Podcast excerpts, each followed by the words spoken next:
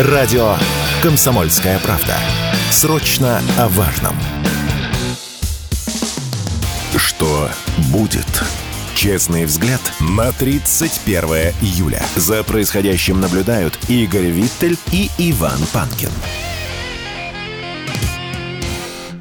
Иван Панкин и Игорь Виттель, мы продолжаем наш эфир. Я напоминаю, что в YouTube идет прямая видеотрансляция, канал называется «Что будет?». Подписывайтесь, пожалуйста, пишите в чат в середине часа во время большого перерыва. Мы продолжим отвечать на ваши вопросы. А пока продолжаем эфир. Напомню только, что есть три телеграм-канала, на которые вам точно надо подписаться. Радио «Комсомольская правда», мой Панкин или моего коллеги Виттель «Реальность». Можно на все три не подписываться, на какой-то, который вам больше понравится. И, кстати, вот не сказал, еще есть Живов Z телеграм-канал, можете подписаться. К тому же Алексей присоединяется к нашему разговору. Алексей, приветствуем. Доброе утро. По поводу кассетных боеприпасов, ты вот много пишешь об этом сейчас. Расскажи, пожалуйста, насколько действительно они часто применяются на фронте. Эти натовские, я имею в виду, разумеется. Постоянно. Ребята моих перебрасывают э, давеча э, с одного прорыва опасного места на другое, более прорывоопасное место. Едут, я говорю, сто процентов, говорю, с колес пойдете в бой. Он говорит, да не, ну дадут передохнуть дня два. Я говорю, ну посмотрим. Тут же с колес прям в бой пустили. Это самое. Ну, есть трехсотые, потому что сразу же пустили роту под... Э, ну, не, не пустили роту под огонь, а рота попала под артиллерийский огонь естественно, кассетными боеприпасами. Сразу же куча трехсотых. Вот ты даже пишешь у себя, интересно, когда э, к противнику в окопы прилетят боеприпасы ФАТА. Вот, что это за боеприпасы, расскажи, пожалуйста. Да, это я так э, скорее э, демонюсь, не знаю, как это назвать. Да нет, конечно, я надеюсь, что мы не дойдет до этого. ФАТА – это нейтронное оружие, э, один боеприпас, и от украинской там бригады ничего не осталось. Нейтронные боеприпасы – это боеприпасы с радиоактивным бериллием. Они не оставляют радиоактивного следа, но значит, нейтронным ударом убивают все живое в радиусе 3-4 километров. У нас таких боеприпасов много, стрелять им можно из э, миномета «Тюльпан». Э, созданы они в 70-х годах, там есть несколько таких типов боеприпасов.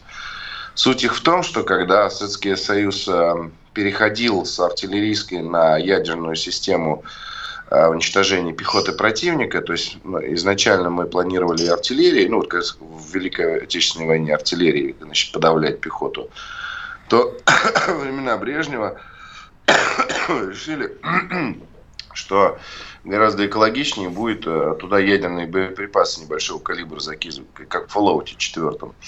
Вот. Э, создали их огромный ассортимент, э, и, и так и как бы и так и просуществовала эта стратегия, концепция до 90-х годов, пока Советский Союз не, так сказать, приказал долго жить. А, суть в том, что ну, одного боеприпаса достаточно для того, чтобы уничтожить достаточно крупное скопление а, ну, именно человеческих сил противника, потому что на технику нейтронные боеприпасы не оказывают никакого воздействия. Нас еще в школе этим пугали нейтронные бомбы. Это прекрасно. И вот э, этот снаряд, э, его можно при помощи миномета можно стрелять? Да, конечно, и он стреляет из... Ну, вот, вот сразу... еще одна атака на ЗАЭС, можно уже считать это официальным заявлением, правда, только от ведущих радио «Комсомольская правда». От еще ведущего. Одна... А, Я под не... этим не подписываюсь. А, ну, смотрите, значит, от ведущего. Еще одна угроза атаки на Запорожскую АЭС или попытка атаки. Мы отвечаем ими вот этим замечательной фатой. Мне нравится идея. На самом деле просто вот видна разница поколений. Нас этим в школе пугали и говорят, что это, это была легенда. Этот человек, который говорит периодически о том, что уже пора... Пора тактическим ядерным. Да, да, и тут вдруг испугался фаты. Нет, да слушай, нас, видимо, в школе, понимаешь, пугали. Все время говорили нейтронная бомба, а это как говорили мы? А это, говорит, вот все стоит, ну, в смысле, стоит, дома стоят, все, машины стоят, а вас никого нету. И Евтушенко тогда даже написал поэму «Мама и нейтронная бомба». И это вообще была там такая большая тема в 70-х, 80-х годах, а потом про нее забыли. Алексей, по поводу Старомайорского, из которого нам, насколько я понимаю, накануне пришлось отойти, а сейчас какова обстановка? Разные новости, вроде как мы их потеснили снова. Если есть свежие данные, озвучь, пожалуйста. И по Клещеевке тоже. Я хочу вам, во-первых, сказать, что а, мы наблюдаем абсолютно удивительные изменения ну, цивилизационного характера. У нас весь, вся наша жизнь стала гиперинформационной. И война стала гиперинформационной. Посмотрите, представьте себе, чтобы лет даже 20 назад вокруг Чечни там не знаю, обсуждали взятие очередного села в горах а, с такой динамикой, там, а, то есть бой местного значения обсуждается а, как главная новость дня, там, и, значит, обеими сторонами, и появляются какие-то постоянные видео и мнения с мест, значит, участников событий. То есть э, война, которую вот раньше дедушки приходили и рассказывали про войну, что там было, правду, неправду, какие-то страшную правду. А сейчас вот она на нас вываливается в каждый человеческий телефон, каждый день вываливается вся война во всех подробностях, еще и с видеоподтверждениями, как говорится. Вот. Вообще, это я все говорю к тому, что бои за Старомайорск, бои за Клещеевку, при всей важности, это бои местного значения. Ну погоди, Клещеевка это высота, это важно. Что касается Старомайорского, ну, это, это выход на урожайное, на соседнее, то есть на продвижение. этих высот сотни. Те, кто был на Донбассе, в Белгородской области, прекрасно знают, э, что там значит, гористый ландшафт, такой небольшие горы, взгорки, и там этих, э, значит, они э, из одних высот и состоят, по большому счету. И Запорожье как раз ближе к водохранилищу, там тоже много таких высот и взгорков. Там у нас все нормально. Ну, то есть, когда Старомайорское оставили, я сразу написал, что там рано радуетесь, послезавтра отобьем. Потом удалил этот пост. Ну, не хотел спекулировать на этой теме, и вот удалил. А по факту так и произошло. Буквально через день э, ввели в бой с э, резервной силой и, и Старомайорское отбили. Ну, то есть, понимаете, там же противник заходит... Будь здоров. Будь здоров. Рудники урановые дают о себе знать. Вот, э, заходит, э, значит, противник, там никаких, ни линии укрепления нет. Они э, сами все дома там в пух стерли. Ну, то есть они же обстреливали Старомайорское с градов, а, соответственно, спрятаться там негде. А, закрепиться негде. Эти окопы для нас, они пристрелены. То есть мы это точно знаем, куда стрелять по этим окопам. Поэтому, естественно, они там долго бы не удержались. Плюс э, ввели свежую, там, 247-й казачий десантный полк. Вывели. Я думаю, там достаточно уже потерь, чтобы парней вообще отправить в тыл и, и дать им всем отдохнуть, восстановить здоровье и вообще перегруппировать подразделения. Вот, ввели свежие силы, свежие силы сразу же выбили противника, что, в общем, было ожидаемо. Очень тяжело им было бы там закрепиться, особенно с учетом того, что они не, не подтянули технику. Так что пока там ну, все в порядке. Вот, парни пишут, нормально заняли позиции, вот кого перебросили. Ну, есть, конечно, потери, я еще раз подчеркну, от кассетного огня достаточно ощутимые, не двухсотыми, а трехсотыми. Ну, война без потерь как бы не бывает, к сожалению. Скажи, пожалуйста, тебя как рассерженного патриота, да, только мы помним, Не да? называй меня, пожалуйста, рассерженным патриотом. Это, это я виноват. Это тебя я... как будущего уголовника, я не рассерженный никак. Ладно, Хорошо, ты тебя не как не... мы ты, тебя разжаловали Да, ты как не рассерженный патриот, тебя сейчас устраивает ход э, контрнаступления украинского в том смысле, что оно, ну, по всей видимости, не удается и проваливается и задыхается. Или все на самом деле не так уж и очевидно?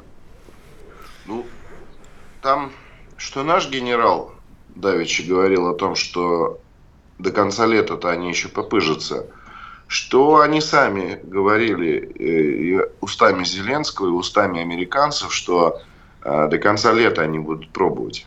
А, поэтому пока еще ну, рановато, наверное, прям уж так итоги-то подводить. А так в целом, то, конечно, работа 58-й, 31-й армии, которая стоит на запорожском направлении, она ну, ну, выдающиеся, в принципе, со всеми, с учетом со всех, всех как бы косяков, которые есть, и недочетов э, по связи, по поставкам, там очень хорошо ребята сражаются, очень достойно.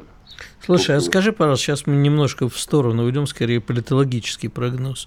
Угу. А, ну, практически последние пару месяцев все время так или иначе заходила речь э, о мирных переговорах, что кто-то uh-huh. хочет, что к этому uh-huh. идет, Запад склоняется, и вдруг опять ничего. То есть какие-то мутки начались со встречи в Саудовской Аравии, что-то там африканская делегация предлагала, но ни к чему речь не идет. Вот сейчас не обсуждая, нужно нам это или не нужно, просто скажи, что происходит.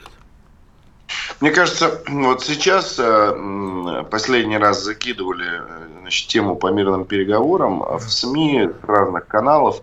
Это все-таки какой-то украинский проброс очередной уже. Они же всякий раз, когда у них что-то не получается, и им нужно время, чтобы подумать, что делать и подтянуть технику, они все время затягивают песни про мирные переговоры.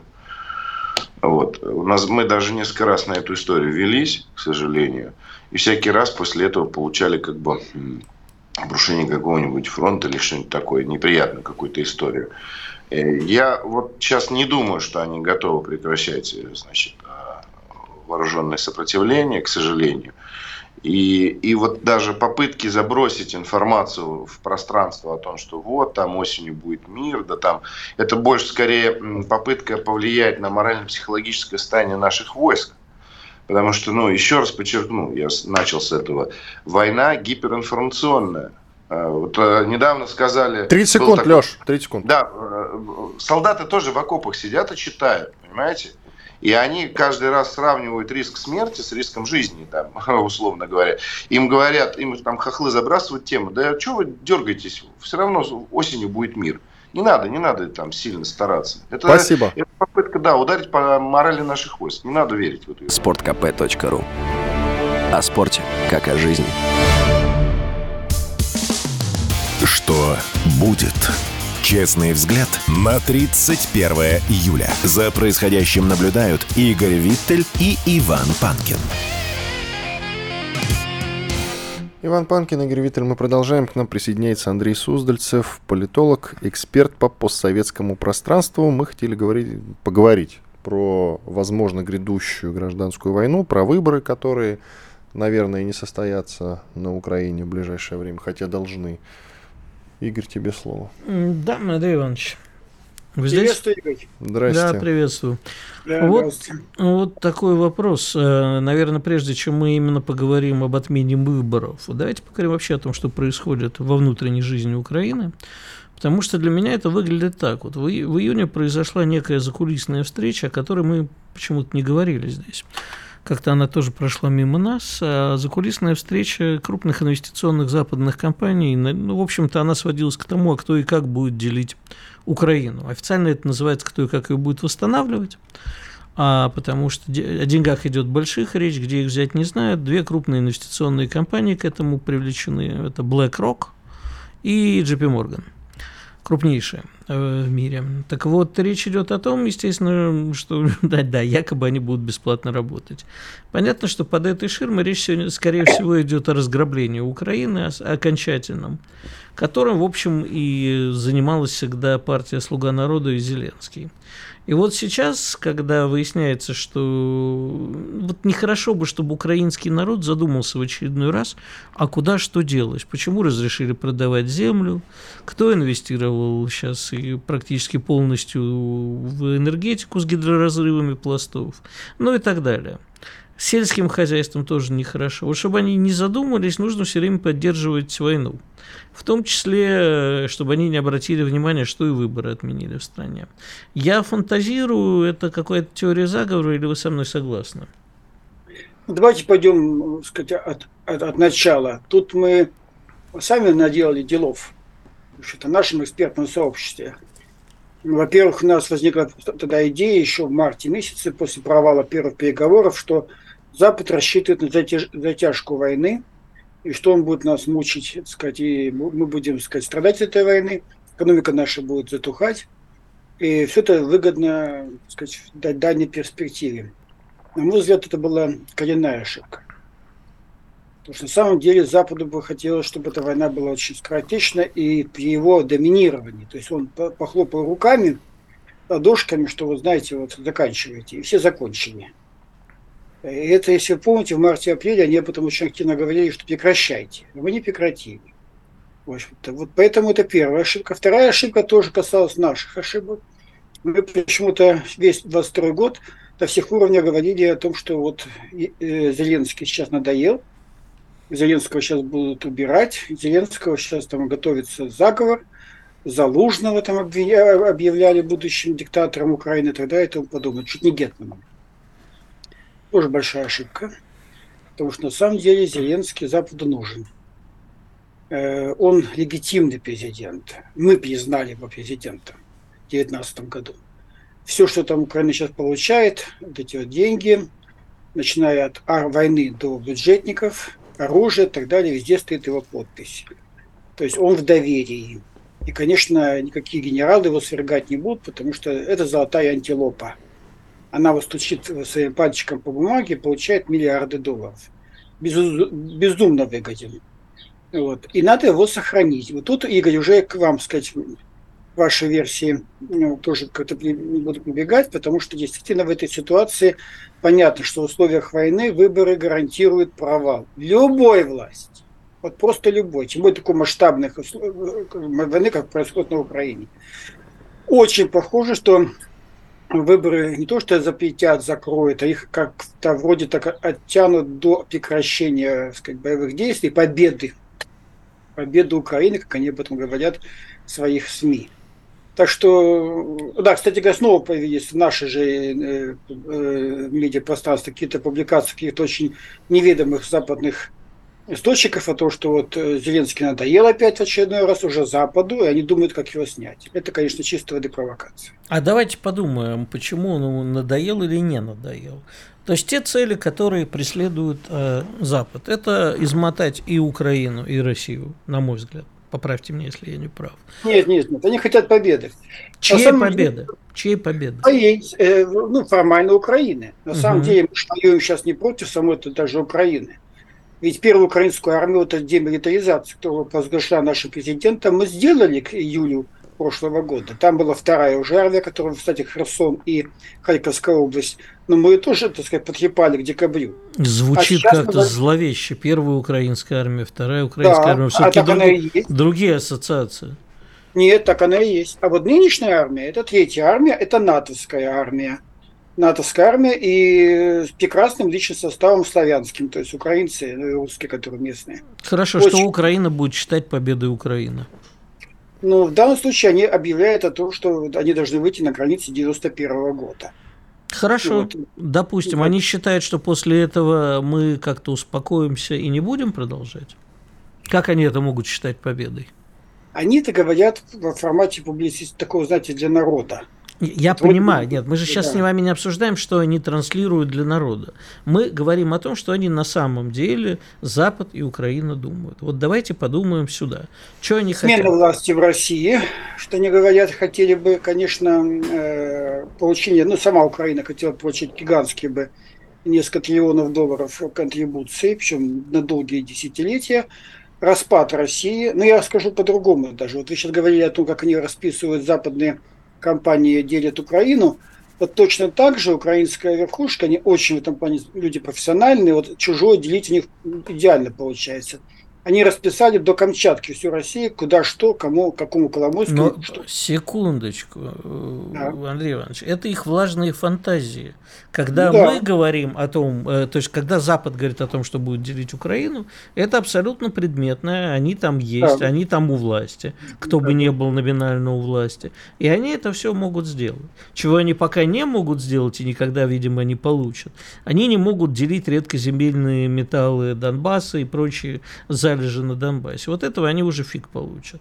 А то, что сейчас на нынешней территории Украины могут делить сколько угодно, но неужели они в здравом уме и твердой памяти, допустим, что она у них есть, предполагают, что они могут победить и тем более делить Россию? Ну, это очень момент любопытный, и, кстати, вот нас, наше вот э, экспертное сообщество не очень распространяется по этому поводу. От 80 до 90 процентов граждан Украины считают, что не победят. На чем это основано? Я сейчас Двух... не про граждан, опять-таки, дорогой Андрей Иванович. Я не говорю про тех, кто действительно согласен. принимает решения. Согласен. Давайте так пойдем по верхам. Там есть две формулы. Первая формула о том, что Россия не может победить 50 э, стран Запада. Они в это верят. То есть это первая формула. Вторая формула уже чисто украинских верхов, что Запад не допустит победу России над Украиной, потому что эта победа будет над Западом. Вот они всего этого исходят. То есть для них все эти вот там э, остановки наступления, там проблемы, жертвы, это текущие моменты, все равно они считают, что они гарантированно победят. Почему они уже тоже нас делят? Извините, вот по второму пункту я еще готов порассуждать, но не победа э, России над Украиной не означает победу Украины и победу Запада. Это означает какую-то вот ни туда, ни сюда – а вот на, насчет того, что они способны, как они не дадут России победить? Насчет 50 стран, а 50 стран, из которых несколько поставляют достаточно старое вооружение на сегодняшний момент, практически не поставляют живых, живой силы, кроме э, тех, кто идет сейчас там добровольцами. То есть это не 50 стран, воюющие против России. Это мы, называется, мы еще даже не начинали. Со всех сторон. Они считают, э, кстати, очень по-глупому считают, что, в общем-то, воевать на поле боя в Украине должна, должно НАТО. Это, в принципе, и мечталось изначально, что вот все проблемы с Россией будет решать для Украины НАТО. Сделать руками НАТО хорошо Украине. Это еще вот даже до боевых действий, это вот с 2014 года до 2022 года. И отсюда такие большие обиды на НАТО. Обиды там колоссальные. Они считают, что, по идее, и должно быть самое новейшее оружие. И вообще-то должны быть те же польские войска здесь находиться на Украине. Здесь должны быть американцы и тому подобное. То есть это такой, знаете, уровень такого иждивенческого подхода. То есть э, победа это Украины, но должны за нее сделать все, конечно, НАТО. Поэтому они считают, что они еще все еще толком ничего не получают. Руками НАТО делать хорошо Украине, это какие-то уж совсем эротические фантазии. Ну, тем не менее, да они действительно сильны там, да. Игорь, да что вы? А я вам про Белоруссию хотите расскажу, как это делать сегодня Нет, Беларусь? то, что вы про Белоруссию гораздо больше мне можете рассказать, я знаю, не первый раз мы А я знаю, это, это, это симптом, это, это обида. Я немножко другие. Давайте, это да, была не про Беларусь. шутка, да. А, тем не менее, вот из всего этого, что вы говорите, а, я скорее склоняюсь к тому, что действительно Запад э, не знает в данном случае, что делать. Он находится в неком тупике. Он не верит уже какие-то вещи. У нас 50 секунд. Коротко, пожалуйста. Ну, то, что тут, я как ни странно, соглашусь, что там действительно какой-то новой стратегии мы не видим. Они бегают в 16, но эта машина старая. В общем-то, и не больше того. Все разговоры о польской армии тоже глупые. Э, Польша не войдет на Украину. Э, и ей она безумно боится войны с нами и никогда на это не пойдет. Хотя всеми силами, конечно, укрепляет свою армию. Так что здесь у них стратегии пока нет. Они все, все бросили под это наступление. И еще в апреле э, мае, вот по нашим контактам с западными сказать, коллегами, они все говорили, что все на победу Украины летом. Победы пока нет у них. Спасибо. Андрей Сузальцев, политолог, эксперт по постсоветскому пространству. Благодарим за участие. Мы делаем сейчас большой перерыв. Отвечаем на ваши вопросы в YouTube. Иван Панкин и Игорь Виттель с вами. Радио «Комсомольская правда». Никаких фейков. Только проверенная информация.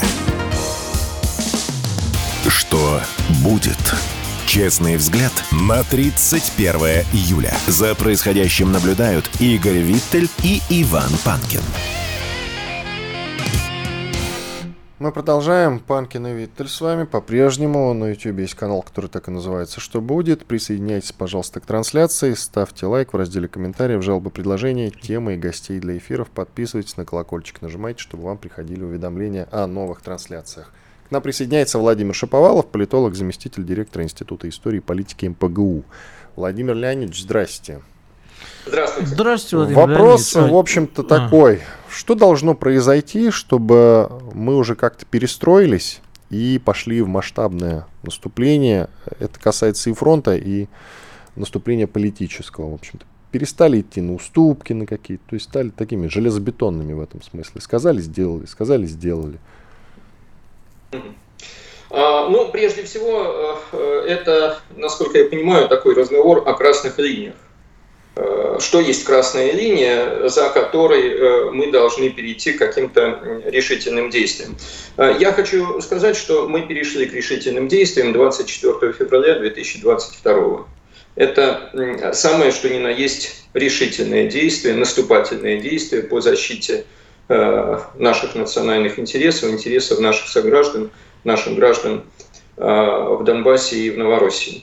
И э, все, что происходит дальше, это уже, э, э, так сказать, Э, производные – это уже тактические, тактические шаги, э, которые, э, в рамках которых мы исходим из той реальности, которая существует. Очевидно, что сейчас, в настоящее время, мы наблюдаем очень активные провокации со стороны наших противников, со стороны киевского режима и со стороны Запада, которые стремятся к тому, чтобы Россия перешла к этим самым более решительным действиям. Более того, последнее заявление господина Зеленского, собственно, это вот та самая красная тряпка, которой он размахивает после э, вчерашних, э, вчерашней неудачной попытки э, атаки на э, Москву. Э, что Зеленский заявил? Что мы нанесли удар по всем символам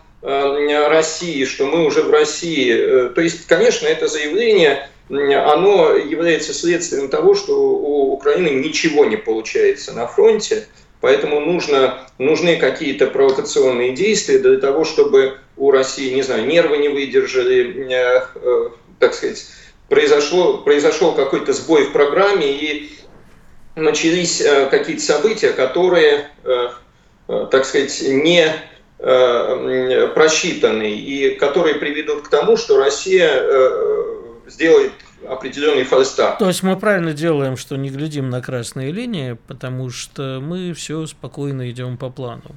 А нас специально провоцируют на то, чтобы мы сорвались, и можно было бы всему миру сказать, посмотрите на эту нечеловеческую жестокость. А, на самом деле э, достаточно смешно звучит, когда мы накануне ракетой поражаем здание СБУ в Днепре, причем так, что, судя по всему, попали очень точно и завалили тех, кого надо. Они нам рассказывают, что вот э, Россия должна дрожать от недолетевших беспилотников. Совершенно верно. Я именно это имел в виду, и я хочу подчеркнуть, что, естественно, то, что мы наблюдаем в последнее время, э, это и удары по Крымскому мосту, это и э, попытки беспилотниками что-то сделать в отношении Москвы, куда-то их направить. Это не что иное, как э, провокационные пропагандистские удары, которые не преследуют э, целей э, нанесения поражения России, это невозможно в принципе, но и э, даже не преследуют целей нанесения какого-то э, ущерба, э, так сказать, э, нашим, э, нашей военной мощи, э, характеру спецоперации, но призваны воздействовать на телевизионную картинку и через нее, или э, картинку в телеграм-каналах, или где-то еще, и через нее воздействовать на, э, так сказать, общественное мнение, и через общественное мнение воздействовать на лиц, принимающих решения. Это явно такого провокационного плана действия, потому что понятно, что не действует вундерваффе, прекрасное западное оружие, которое горит не менее прекрасно, чем даже более прекрасно, чем какое-то иное оружие. Не действуют какие-то э, э, специально подготовленные на британских полигонах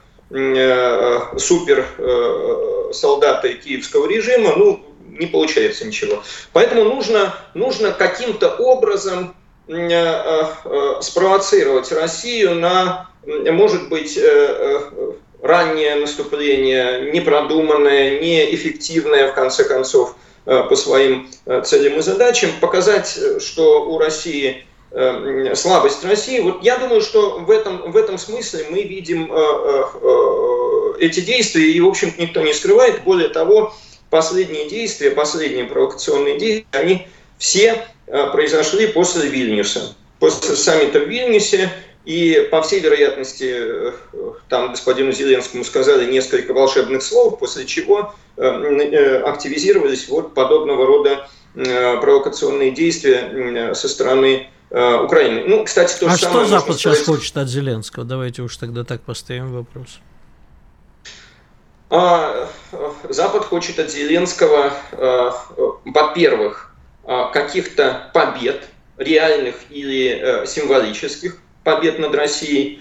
А, и если нет реальных побед э, на фронте, то хотя бы э, пусть они будут в информационном пространстве. Запад хочет от э, Зеленского, по сути, отчета о вложенных средствах, ресурсах, По всей вероятности, Запад, коллективный Запад в лице вашингтонских лидеров понимает, что время действует против Запада в этом отношении, против Зеленского. И здесь есть несколько очень важных моментов.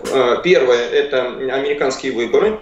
Давайте посмотрим на перечень, так сказать, возможных кандидатов. Ведь ни один из них, из четырех основных кандидатов, кроме Байдена, не поддерживает э, решительные действия, решительную борьбу с Россией, которую ведет Байден.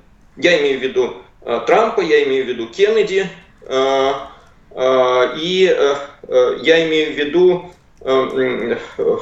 соответственно, губернатора Флориды, который... Ну, который возможно, практически уже выскочил.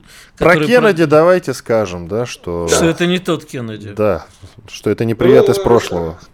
Разумеется, это не тот Кеннеди. Вот давайте посмотрим на эту ситуацию еще раз. А, не, мы не знаем, кто будет э, э, двумя основными кандидатами от э, двух партий американских на выборах через полтора года, но мы видим, что социологические опросы свидетельствуют о том, что из четырех основных кандидатов три критикуют Байдена, жестко критикуют Байдена в отношении его, так сказать, проукраинской и антироссийской позиции. Причем э, Роберт Кеннеди, конечно, это не тот Кеннеди, это его племянник. И, конечно, я уверен, что э, Кеннеди, который сейчас является самым популярным политиком в Америке, заметьте, самый популярный политик, я уверен, что его никто не пустит так же, как Трампа, к участию в выборах, но ведь это же настроение – они же заметны. А главное, что Роберт... все эти кандидаты, когда они, кто-нибудь из них, возможно, победит Байдена,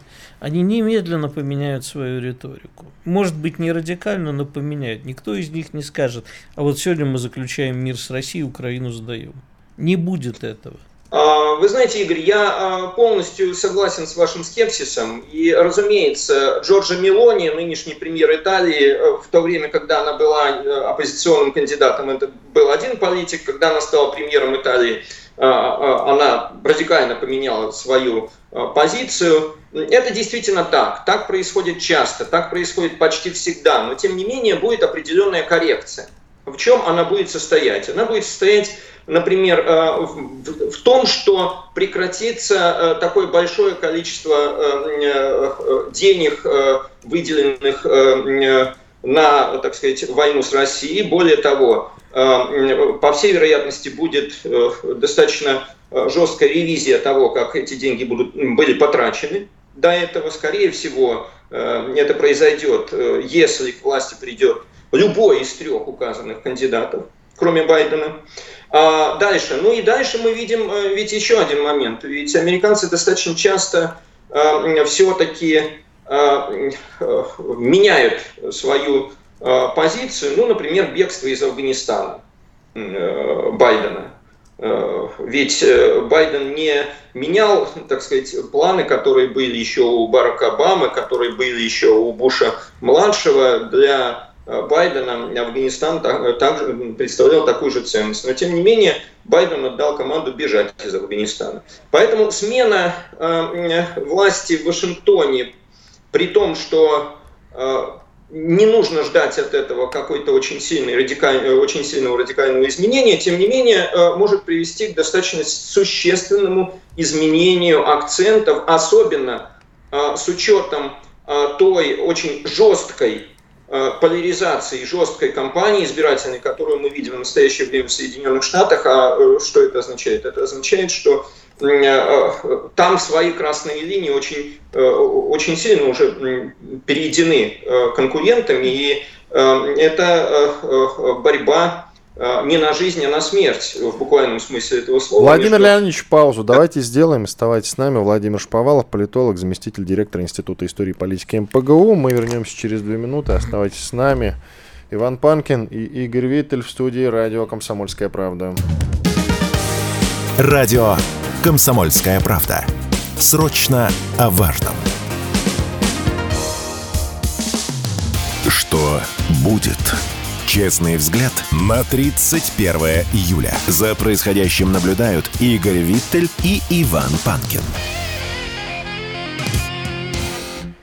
Иван Панкин и Игорь Виттель. Мы продолжаем. С нами по-прежнему Владимир Шаповалов, политолог, заместитель директора Института истории и политики МПГУ. Владимир Леонидович, а как вам кажется, э, не кажется, точнее ли вам, что Запад сейчас в некой растерянности, у него нет стратегического плана? Потому что контрнаступление, даже они признают, что захлебнулось, ну, по крайней мере, первая его часть. А Зеленский капризничает, э, толку никакого – и, в общем, куда идти дальше, никто не знает. Поэтому сейчас они вот пытаются подкрутить арабов, проводя саммит Саудовской Аравии через недельку. И, э, в общем-то, всячески пытаются Африку от нас э, отогнать. Их почему-то, несмотря на эти адские вопли, что, посмотрите, никто в Россию не приехал, на самом деле э, их страшно понятно, что их интересует очень Африка. А, да, совершенно верно. И я хочу э, обратить внимание на несколько моментов. А, а, первое. Санкционная война, э, она показала, что, так сказать, э, те, то влияние, которое Запад имел еще 10-15 лет назад, оно постепенно сходит на нет. Мир, не западный мир, Запад не поддержал. Ну, кстати, в этой связи обращаю внимание э, на то количество стран, которые э, жестко придерживаются санкционного, э, санкционной войны против России. Это 48 стран. А, и вы знаете, я недавно сравнил это количество стран с теми странами, которые бойкотировали Олимпиаду 80 в Москве, при том, что тогда, казалось бы, половина мира была на стороне Советского Союза. А, там было 65 стран. А, при том, что количество суверенных государств в мире за это время на 20 с лишним увеличилось. То есть мы видим, что в сравнении с 1980-м а, вот этот коллективный Запад и их сателлиты очень сильно сократились в, так сказать, масштабах. Естественно, сначала было увеличение, теперь э, очень серьезное сокращение. А не поддержали Запад ни Саудовская Аравия, ни Турция, ни латиноамериканские страны, которые недавно Э, отказали Зеленскому, э, э, так сказать, участии в саммите ни страны Юго-Восточной Азии, ни страны Африки. Пока, пока отказали. Пока. Пока Это отказали, ключевое и, слово. И то же самое будет дальше. Второе – это, так сказать, контрнаступление. Контрнаступление было стратегическим планом. Оно оказалось неудачным. Это мы можем уже сейчас совершенно точно сказать. Точно так же, как неудачным оказалось Э, постановка, так сказать, украинской армии на натовское э, вооружение, на натовские стандарты. Мы видим, что э, эффекты не то что незначительные, они никакие, только отрицательные. Вот в этой связи есть развилка. Одна, так сказать, линия – это переговорный трек, и, скорее всего, именно по этому направлению Запад будет двигаться Э, в э, ближайшее время, э, переходя, так сказать, в стадию постепенного прекращения на тех или иных условиях конфликта. А, а вот вторая... на каких? Понимаете, мы да. уже полтора года с лишним слышим о том, что Россия согласна на мир на своих условиях, то есть старая э, Россия плюс пять новых территорий, демилитаризация, денацификация. Украина говорит к границам 91 года, и ни одна из сторон не собирается пока что сходить с этих позиций. Ну, прежде всего, я хочу подчеркнуть, что сам переговорный процесс с Западом – это э, весьма, э, так сказать, достаточно сложная э, ситуация, потому что Запад не, договороспособен. Что мы видим? Э, договоренности с Януковичем нарушены. В 2014 году Минские соглашения оказались липой. Договоренности России и Украины, которые были в прошлом году, тоже оказались разорваны. То есть мы видим, что Запад Э, Западу, в принципе, нельзя доверять. Я уж не говорю о том, что в свое время они Горбачеву что-то обещали, потом еще что-то кому-то обещали. Ни одна договоренность, которую э, подписал Запад, не работает, потому что Запад их выполняет только когда он слаб. Когда он силен, он э, разрывает любые соглашения, даже те, которые формально были заключены в период разрядки. Как известно, за последние 20 лет практически Запад демонтировал большую часть этих соглашений. А поэтому не сам факт договоренностей будет работать, а принуждение Запада к миру принуждение к миру, исходя из реальной э, ситуации. И э, более того, это принуждение к миру будет работать столько по времени, сколько, так сказать, э, мы сможем обеспечивать э, эту э, мирную позицию нашей военной, политической, дипломатической, экономической силой, э, которая, безусловно, является единственным гарантом э, э, против Запада. Вот в этом смысле для э, России Э, Россия всегда была сторонником переговоров, э, диалога.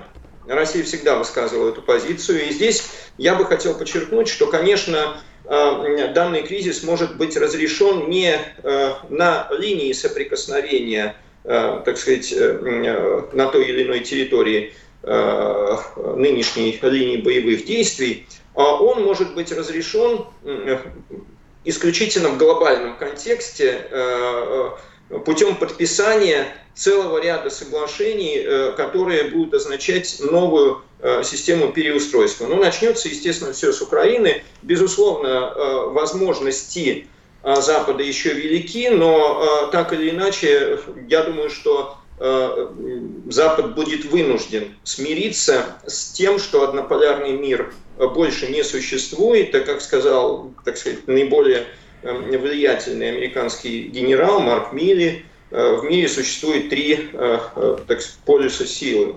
США, Россия и Китай. Вот эта реальность, которая уже сложилась в результате спецоперации, она рано или поздно должна быть подтверждена, так сказать, новой системой договоренностей, которые будут предусматривать, например, нейтральный статус оставшейся части Украины. А с Украиной-то что делать будем? Нейтральный статус Украины. А Украина остав... сама согласится? Или мы получим под боком террористическое государство, которое скажет, нам пофиг, мягко говоря, об, о чем а, мы там знаете, договорились, э, будем действовать как хотим? Все нейтральные государства, или почти все нейтральные государства, Туркменистан исключение, пожалуй, они ведь возникали не потому, что эти государства соглашались на что-то. Вот нейтральная Бельгия в XIX веке, ее не поделили французы и немцы, поэтому они придали ей статус э, нейтрального государства. Нейтральная Финляндия то же самое в послевоенный период. То есть Украину, конечно, никто ни, ни о чем не спрашивал, спрашивать не будет. А нейтральный статус Украины – это э, договоренность между э, США и Россией, между Западом и Россией, которая должна возникнуть. Подчеркиваю, нейтральный статус того, что останется от Украины в результате, так сказать, завершения Э, спецоперации и достижения договоренностей. Причем чем дольше Запад будет тянуть, тем э, меньше этот э, остаток будет в физическом измерении. Ну, Владимир Леонидович, скажите, вам как бы вы отнеслись к выражению нейтральный ИГИЛ? Ну, запрещенный в России, понятно. Как бы вам понравилась фраза нейтральный ИГИЛ? И это правильно. Я абсолютно... Э, это вторая часть, которую я сейчас хотел сказать. Но нам уже пора заканчивать у нас буквально. Нейтральный статус Украины предполагает, конечно, ее денацификацию и суд над теми военными преступниками, которые э, сейчас составляют киевский режим. Безусловно, нейтральная Украина должна быть другом и партнером России. Только в этом случае а. это возможно. Понятно. Спасибо. Спасибо. Владимир Шповалов, политолог, заместитель директора Института истории и политики МПГУ, был с нами на связи. Благодарим за участие. Вот в оставшееся время, несколько минут, кое-какие новости и, в принципе, вывод. А, конечно же, исходя из того, что сказал Шаповалов по поводу военных преступников, например, это интересно. А не военные преступники, а, скажем, публичные преступники. Мы с ними что будем делать? Публично. Аваковы там всякие. Вот эти вот все люди. А? Я не знаю. Про окружение это... Ермак какой-нибудь. Понимаешь, допустим. в чем дело? Это же теория Арестович, кстати. а не моя. Ну, хорошо. Арестович да, нам пригодится. Ну, конечно, чем. А ты знаешь, Арестович, он человек не глупый, в отличие от очень многих других. Не глупый, да. И э, к тому же он же воспитанник наших философских школ.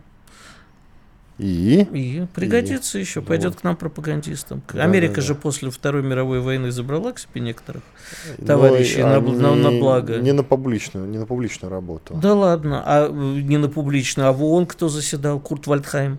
Это, прости, пожалуйста, офицер СС в главе ООН, это нормально было? Или правительство Австрии? А извини, в правительстве ГДР тоже, мы тоже там оставили нужных людей. В основном они забрали э, специалистов по космической, в частности, отрасли. Это было дело, действительно. Они их заставили работать на себя. Авакова к стенке по-любому. К стенке это что значит? Ну как? Это Как? очень абстракт, конкретно. Ка- Расстрелять, конечно. А, расстрел- а у нас э, есть э, такая А мера. почему? Мы их по украинским же будем, Укра- возьмем Украину, будем по украинским законам судить. А не знаю, а и понятия не, не- оставим. По законам Введём. военного времени, да, введем. А у нас нет военного времени. А Зеленского в клетке возить будем. Ага, по улицам, да? Мгм. И мечом, значит, размахивать. вот Да, вот, под да? ним чам с дерьмом. Все, Да, как, все как и положено. Гениально. Есть от CNN, значит, новость, что Киев усиливал натиск. Это говорит о новом этапе контрнаступления ВСУ. Так что не расслабляемся, друзья, на этот счет. Иван Панкин и Игорь Виттель были здесь, остались очень довольны. Слушайте радио «Комсомольская правда». Сегодня, я напоминаю, понедельник. Это замечательный день. А завтра будет вторник, не менее замечательный уже скоро день. пятница. Радуйтесь жизни. Радио «Комсомольская правда». Мы быстрее телеграм-каналов.